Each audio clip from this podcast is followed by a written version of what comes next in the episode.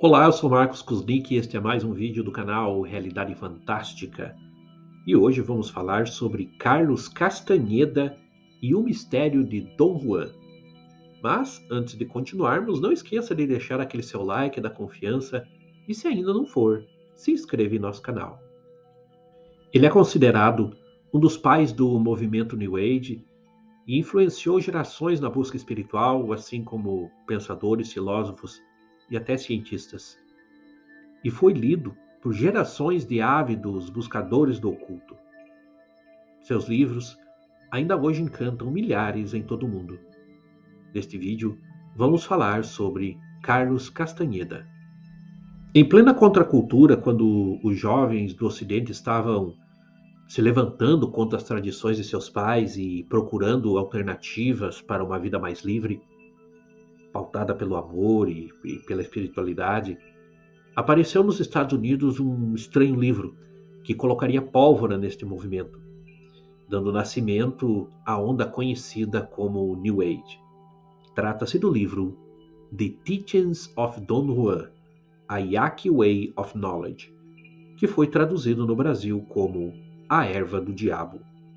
Segundo o autor, que se apresentou como o nome de Carlos Castanheda, este e outros dois livros foram escritos quando ele era estudante de antropologia na Universidade da Califórnia, em Los Angeles, como parte de uma pesquisa em etnobotânica. Castanheda conta que fez contato com um nativo especial da tribo Yaqui. Bom, os Yaquis são um dos povos nativos dos Estados Unidos, os quais julgam-se ter descendência dos astecas, e sua área de concentração é o estado de Sonora, no México. Segundo Castanhedo, o nativo chamava a si mesmo de Dom Juan Matos, que disse guardar uma tradição secreta de saberes especiais derivadas do nagualismo, que é um conjunto de práticas ocultas que se ligaria ao xamanismo tolteca.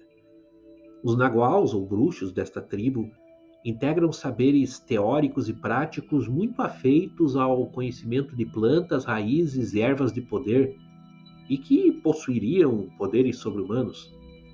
Castanheda fez seu primeiro livro como um diário de pesquisa, no qual anotou suas experiências com Dom Juan.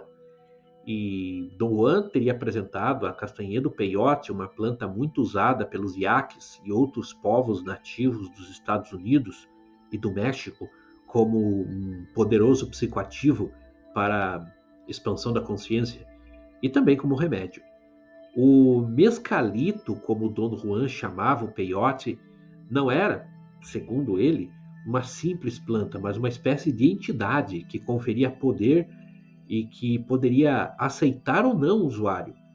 Ela também era conhecida pelos nativos como Yerba del Diablo, ou seja, erva do diabo. Castanheda conta no livro muitas de suas aventuras com Dom Juan sendo Dom Juan o mestre, o Castanheda um discípulo claudicante. E Dom Juan vai gradativamente preparando seu aluno para assumir a tradição que ele, Dom Juan, era depositário. A ideia era transformar Castanheda num homem de conhecimento, em um xamã, um bruxo da tradição de que Dom Juan era o guardião. Dom Juan explicou a Castanheda. Um homem vai para o conhecimento como vai para a guerra, bem desperto, com medo, com respeito e com uma segurança absoluta. Ir para o conhecimento ou ir para a guerra de qualquer outra maneira é um erro, e quem o cometer há de se arrepender. Dom Juan explicou também que, na sua tradição, o homem de conhecimento pode contar com dois tipos de poderes: os aliados e os protetores. Os poderes aliados seriam poderes que podem ser domesticados pelo bruxo e que conferem a ele uma série de propriedades supersensoriais. Já os protetores são um poder que estão fora do homem, em toda parte, mas que podem se apresentar ao estudante caso este seja digno. O mescalito ou o peiote seriam, segundo Dom Juan, um desses protetores com que o bruxo pode contar.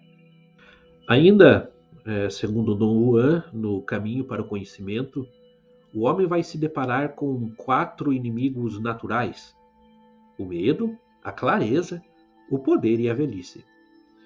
O primeiro, o medo, assombra o discípulo com seus medos mais íntimos. O segundo, a clareza, pode levar o aluno a uma excessiva autoconfiança. O terceiro, né, o poder, pode fazê-lo cruel e dominador. E, finalmente, a velhice lhe enfraquece de forma generalizada. Os quatro inimigos podem ser vencidos, mas apenas através de uma luta firme e com sinceridade de propósito. Mesmo a velhice, que não se pode evitar, não precisa se tornar sinônimo de fraqueza e de doença, caso se saiba como proceder. No livro ainda somos apresentados a outros poderes que brujos como Don Juan podem exercer, como adivinhação com lagartos, e até experiências de voo usando a hierba del diablo, o mescalito. Já a metamorfose em animais seria ativada pelo rumito ou fuminho, um pó defumado contendo outra substância psicoativa. E Castanheda não deixa claro se realmente experimentou uma experiência de levitação ou se ela foi uma projeção astral.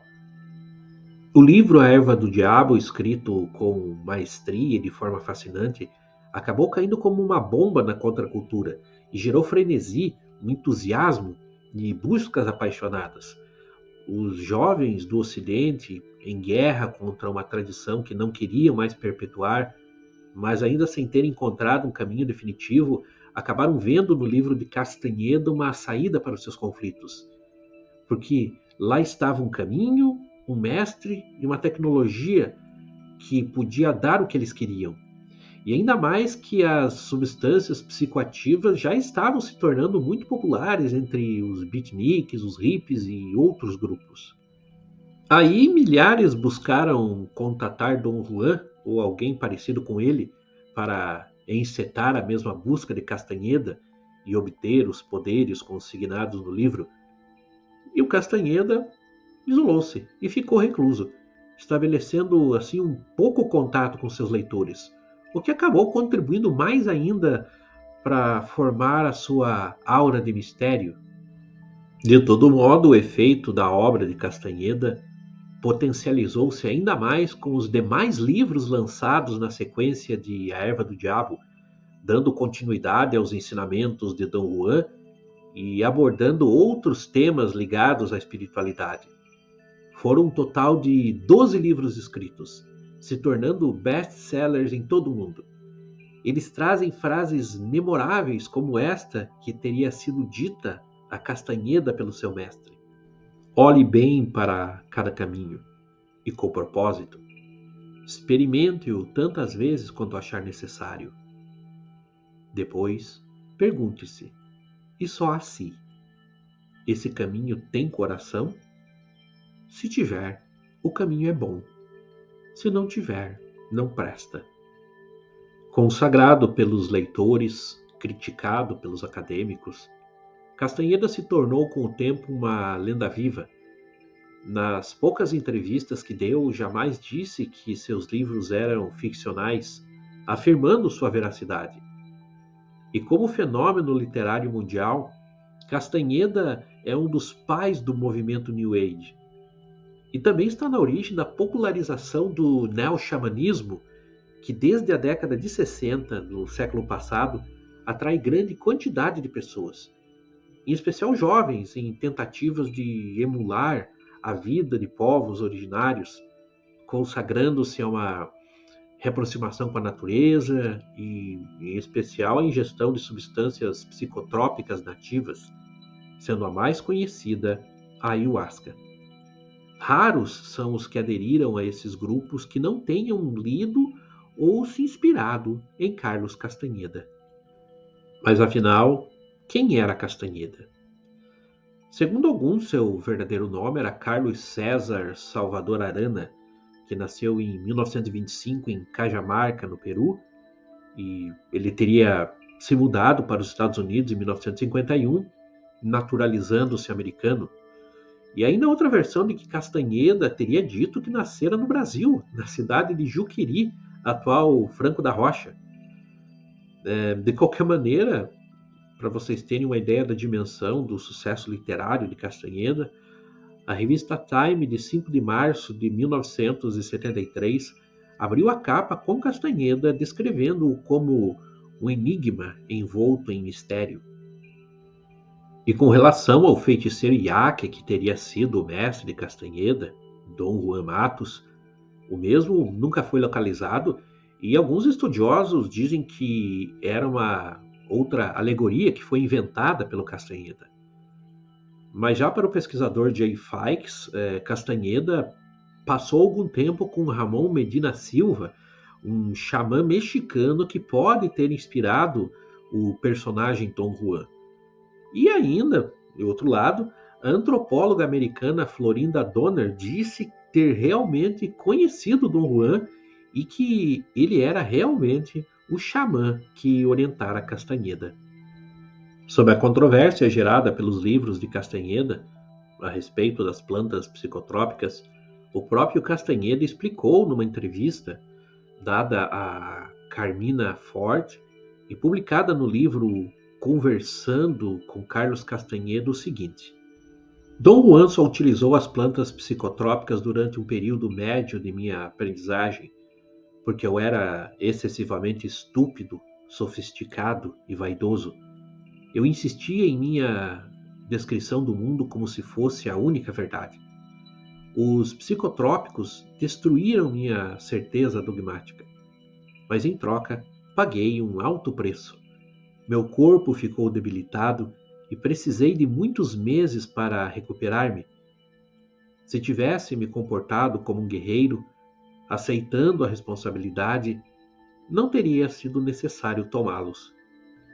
A partir do quarto livro, Castanheda já não advoga mais o uso de psicotrópicos para a elevação espiritual, uma postura com que nós aqui do canal Realidade Fantástica concordamos, porque embora respeitemos os movimentos e pessoas que fazem uso de beberragens psicoativas para a elevação espiritual, nós discordamos deste método, que contém riscos desnecessários e que não pode ser comparado com as técnicas milenares e não invasivas apregoadas pelos místicos e ocultistas através das épocas, sendo a principal delas a meditação profunda.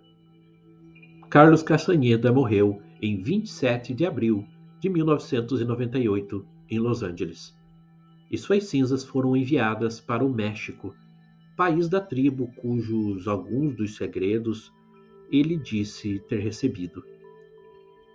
Partiu mantendo o mistério que sempre o envolveu.